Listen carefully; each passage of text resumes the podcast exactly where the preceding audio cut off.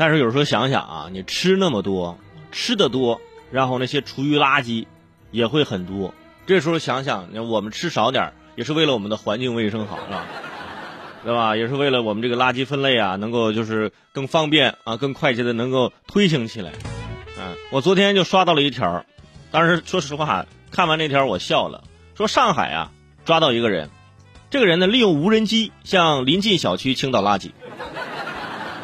我当时说这么拼吗？现在为了大家倒个垃圾啊，飞机都用上了，无人机，无人机能带多少垃圾啊？无人机这不是应该送钻石的吗？送钻戒的呀。开始已经 开始扔垃圾了，不过说到啊，你看现在这几天啊，上海已经实行了五天了，这个垃圾分类啊，每天我也关注它的进展。现在这个罚单呢，其实也开出去了很多了。呃，除了在地上要垃圾分类，在天上现在也开始垃圾分类了。因为你最近如果说你坐飞机去上海的话，你会发现啊，就是从上海飞出来的飞机啊，可能没有这样，但是飞到上海的飞机上。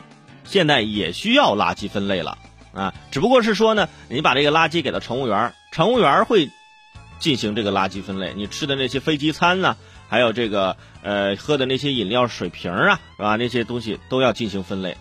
我觉得以后可以这样，就在飞机上，乘务员拿着三个颜色的袋子，开始啊并排站在一起，啊并排应该没那么大地方啊，就是站在一起。啊，说，亲爱的乘客朋友们，接下来呢，我们来一个小小的游戏互动哈，垃圾分类。呃，是这样的啊，如果您能正确的把您手头垃圾分类呢，我们将奖励你啊多少多少里程啊。如果说您没有啊正确的分类啊，您就就近下机，好不好？就这么一说，我说乘客全都能学会这垃圾分类，而且你想学会这垃圾分类啊，它还有一点好处。你别觉得说啊，只是为了这个环境卫生，我对我自己是不是没有什么现成的好处？哎，只要你学会，你能够熟练的运用和掌握，你就可以找到一份好工作。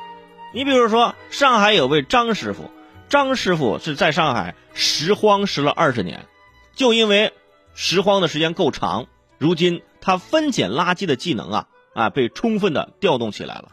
什么垃圾能卖钱？什么不能？什么可以回收？什么是有害的？什么是干垃圾湿垃圾？这张夫张张师傅啊，门儿清。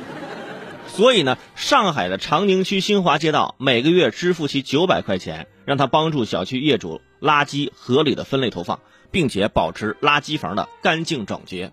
啊，这个后来采访就说嘛，啊，说这个张师傅有经验，啊，分得很清楚，我们愿意花钱让张师傅在我们这儿上班。嗯，直接。人也算是个事业单位了，是吧？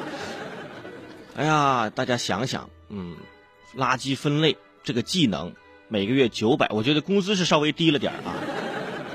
咱在上海这工资是起始工资，咱能不能涨起来？九百块钱一天也就大概三十块钱啊。我觉得三十块钱，人家张师傅拿这个时间出去自己拾荒，没准一天能拾六十，是吧？我觉得适当的可以工资涨一涨，但是这也提醒大家啊，这是一项技能。这是一个技术啊，三百六十行，行行出状元，对吧？现在是三百六十行之外又多了一行垃圾分类专业，对吧？